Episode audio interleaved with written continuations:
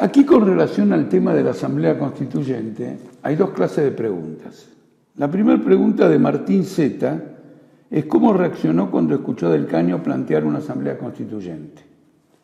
Y otra de Iván Martín que dice, ¿qué opinión tenés de llamado a una Asamblea Constituyente por parte de Nicolás del Caño en el debate presidencial, teniendo en cuenta que se opusieron terminantemente durante toda la campaña electoral a agitarla?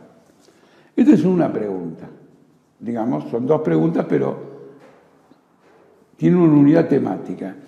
Hay otra pregunta que me llegó al Facebook de Mariana, que expresa una preocupación de que la Asamblea Constituyente no se transforme en un recurso de la burguesía para estrangular, para evitar, para bloquear una auténtica revolución social. Entonces los voy a tratar por separado.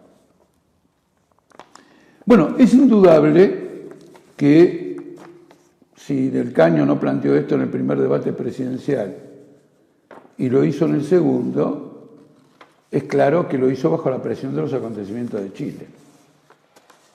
Y es una característica general de las posiciones vacilantes el seguir este procedimiento, que de golpe adquieren un carácter un poquito más radical, bajo la presión de las circunstancias, pero no debe tomarse esto como una modificación de la concepción misma de, la cuestión. Y esto de que no debe tomarse como expresión de esa concepción misma, también se manifiesta en otro hecho. En la primera eh, debate presidencial pidió un minuto de silencio por Ecuador. En el segundo debate presidencial no pidió un minuto de silencio por Chile. Se dio cuenta que Acá había que tener una definición política más profunda sobre Chile. Es decir, se, acomodó de un debate al otro, se acomodó o se acercó, buscó acomodarse al tema de la rebelión popular. Lo curioso es que también el tema de la Asamblea Constituyente en el segundo debate es mencionado cuando llega al punto de la calidad institucional. Y en efecto, Del Caño plantea la Asamblea Constituyente desde un ángulo parlamentario. Porque ustedes no se olviden que la convocatoria de una asamblea constituyente o de una conversión reformadora de la Constitución está previsto como un derecho en la Constitución, que debe ser determinado por los votos de los dos tercios del Congreso. Entonces es una colocación puramente institucional.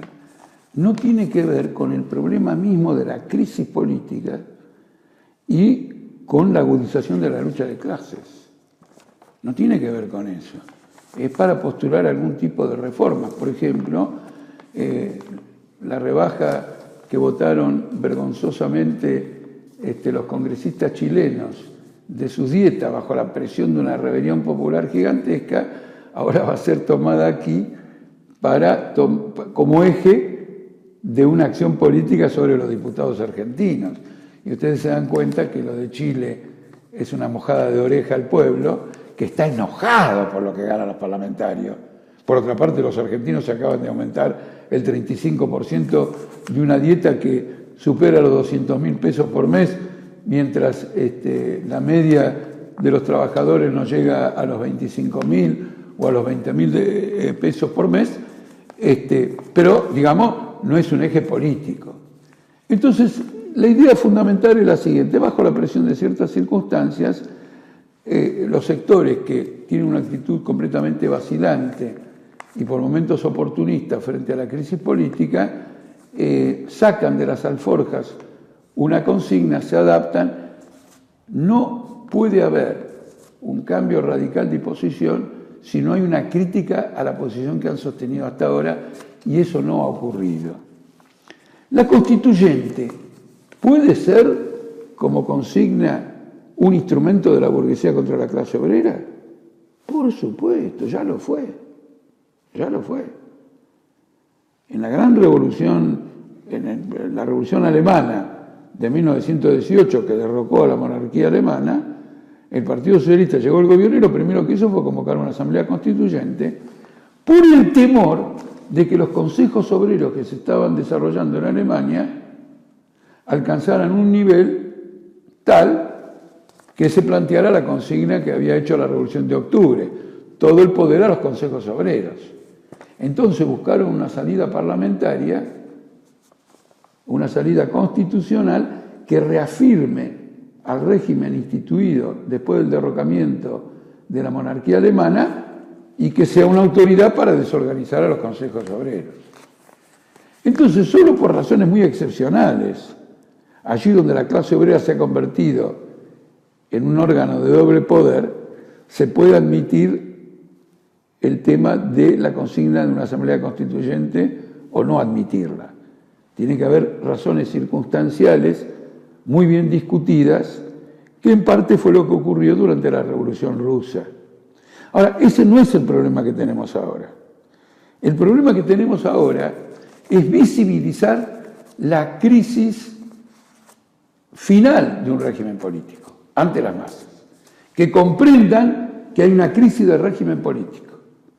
Y sobre la base de la revocatoria total del régimen político y el derrocamiento de su gobierno, postular una constituyente que se haga cargo del gobierno en nombre de una plataforma de reivindicaciones muy precisas.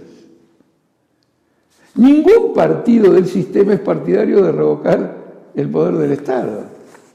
Cuando los kirchneristas, en particular Giardinelli, Mempo Giardinelli, el escritor y algunos otros, hablan de convocar una asamblea constituyente, es porque quieren modificar, en particular, el sistema de, de medios de comunicación, el problema del periodismo, alguna cosa de otro tipo, pero en el marco del Estado actual.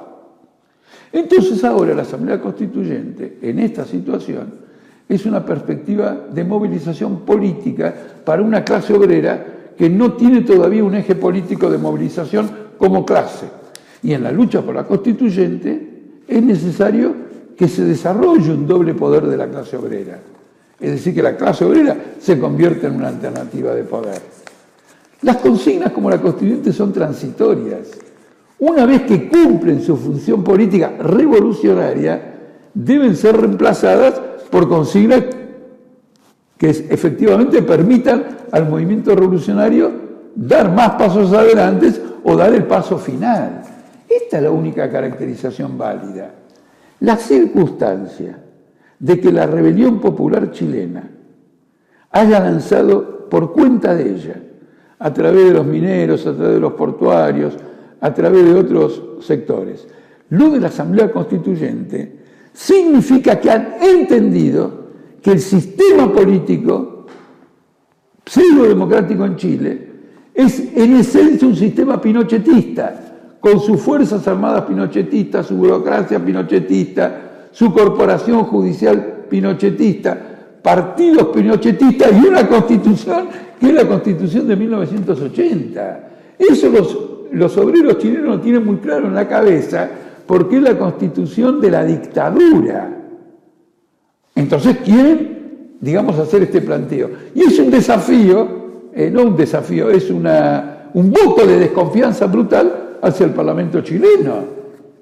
Porque el que podría cumplir ese rol podría ser el Parlamento de una u otra manera, pero el Parlamento no tiene la intención de hacerlo, no tiene la capacidad de hacerlo ni tiene partidos políticos en el seno del Parlamento que quieran hacerlo. Entonces, para, redondear o para concluir, la rebelión popular chilena ha puesto de manifiesto el acierto, por lo tanto descomunal, de la posición política que la tendencia que se desarrolló en el seno del Partido Obrero ha tenido un mínimo de decencia política exigiría que nuestros contrincantes ideológicos o políticos lo reconozcan. Un mínimo de decencia política exigiría que lo reconozcan.